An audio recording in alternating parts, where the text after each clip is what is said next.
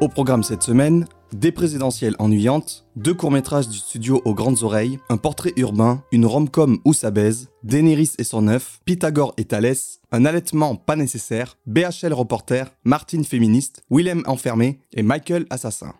Second tour, le nouveau bébé de Dupontel n'a pas reçu mon vote. Côté public, les sondages semblent légèrement favorables alors que côté critique, le renouvellement du mandat semble compromis. Beaucoup trop mièvre et naïf, on est loin du Dupontel grinçant et transgressif de Bernie ou Enfermé dehors. Avec ce film, l'acteur-auteur au débit mitraillette nous bégaye un guide inoffensif qui n'est pas la politique pour les nuls, mais la politique expliquée aux enfants de 0 à 3 ans. On sent la volonté de conteur type Caro et Jeunet, mais avec 20 ans de retard.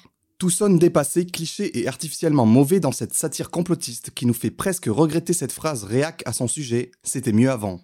Phrase qui pourrait aussi s'appliquer au studio d'animation de l'ami des nazis. En 1928, Steamboat Willie est un court-métrage qui fait date dans l'histoire de l'animation en utilisant brillamment pour la première fois une bande sonore musicale synchronisée à l'image. On y voit notamment un proto-Mickey jouer de la musique en utilisant une vache et une chèvre comme instrument. Disney qui fête ses 100 ans cette année a pour l'occasion sorti le court-métrage Il était une fois un studio qui rassemble non moins de 543 personnages issus de plus de 85 de leurs projets. Ni fait ni à faire, ce Disney porn est une véritable partouze qu'on aurait presque préféré voir sur Dorsel TV. Avoir enfin la Director's Cut où les sept nains se farcissent Blanche-Neige, ça n'a pas de prix.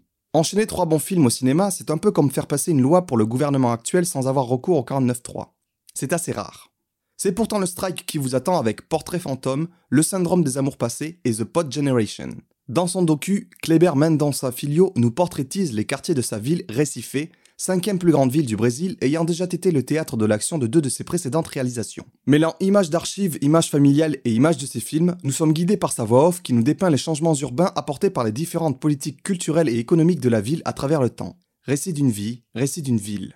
Avec leur deuxième long métrage, Anne Siro et Raphaël Balboni viennent exploser la conception du couple monogamique exclusif en posant ce dilemme à leur duo de protagonistes. Si vous voulez avoir un enfant ensemble, vous devez recoucher avec chacun et chacune de vos ex. Avec une mise en scène qui privilégie le plan large et les jump cuts, cette petite pépite arrive à déconstruire les rapports homme-femme d'une manière hilarante et émouvante.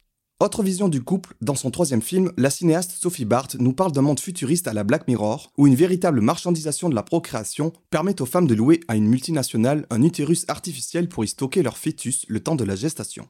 Véritable remise en question de la parentalité et de notre rapport intime au progrès technologique, là encore c'est une petite perle qui mérite d'être vue et appréciée et qu'on recommandera volontiers aux membres de la manif pour tous. Qui sait, peut-être qu'un jour les GAFAM auront la réponse à la sempiternelle question, l'œuf ou la poule En parlant de paradoxe, je me suis infligé un double programme digne d'une équation en deux inconnus avec le visionnage de Théorème de Pasolini et de son pseudo-remake Visitor Q de Takashi Miike. Si pour le premier la formule semble trop abstraite et nécessite d'avoir les bons outils pour la déchiffrer, pour le deuxième, la démonstration est plus qu'explicite en multipliant au carré les scènes de provocation puérile. Mais en vérité, le calcul est plus complexe qu'il n'y paraît et vous y trouverez un résultat surprenant. CQFD. Autre double programme avec deux identités remarquables, La La Land et Slava Ukraini. La comédie musicale de Chazelle que j'ai pu redécouvrir en ciné-concert reste le meilleur film des années 2010 et il faudrait être sourd et aveugle pour ne pas l'apprécier ou un cinéphile de Twitter. Quant au pseudo-documentaire à peine engagé de BHL dont j'ai pu découvrir le travail, je trouve ça incroyable. Incroyable que Bolloré et le service public s'allient pour financer les vlogs de ce Tintin reporter vadrouillant parmi les ruines ukrainiennes, toujours vêtu de son costume noir et sa chemise blanche. Léna Situation n'a qu'à bien se tenir. On se demande si l'argent est passé dans les mains de son petit-neveu qu'il semble avoir engagé pour le filmer avec son iPhone, ou bien dans les cours d'orthophonie qu'il semble avoir pris pour réciter sa voix off, ou encore dans l'arme qu'il semble avoir achetée pour prendre en otage le pianiste qui joue inlassablement les mêmes notes 1h30 durant. Fascinant. On termine avec du bon, de l'expérimental et du décevant. Découverte du moins scorsésien des films de Scorsese, Alice n'est plus ici. Engagée par Helen Burstyn pour mettre en scène l'histoire de cette mère se débattant seule avec son fils dans l'Amérique patriarcale des années 70, Martin a dû paniquer quand il a vu qu'il n'y avait ni le Christ, ni de paire de couilles, ni de flingue dans le script. Et pourtant, il s'en sort très bien en signant un de ses films les plus drôles. Vous y trouverez une Helen Burstyn royale, oscarisée pour l'occasion, avec un jeune acteur jouant son gamin qui crève l'écran et une jeune Jodie Foster, deux ans avant Taxi Driver, déjà insolemment talentueuse. Un must à voir. Dans un autre registre, à l'intérieur du cinéaste grec Vasilis Katsoupis nous propose de vivre l'expérience du confinement non consenti du bouffon vert, pris au piège malgré lui d'une performance artistique filmée sous tous les angles. Willem Dafoe s'en donne un cœur joie, nous montrant notamment sa capacité à lécher les parois d'un frigo chantant la Macarena ou sa manière de cuisiner des pâtes avec l'eau d'un système d'arrosage automatique. On plonge volontiers à l'intérieur de la folie artistique de cette œuvre radicale qui ne bénéficie malheureusement que d'une sortie technique chez nous. Enfin, un film qui lui ne sort volontairement dans aucune salle, c'est le retour de David Fincher avec son film The Killer.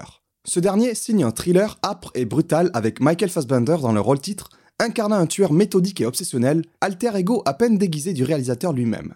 Avec une intrigue digne de John Wick, le cinéaste pro-Netflix aurait pu engager une IA pour remplacer Fassbender qu'on n'aurait pas vu la différence. Vivement que son contrat d'exclusivité avec le N rouge se termine pour qu'il nous livre à nouveau un film mortel au lieu de se contenter de tirer à blanc. Sur ce, bonne semaine et vive le cinéma. Enfin, le bon quoi.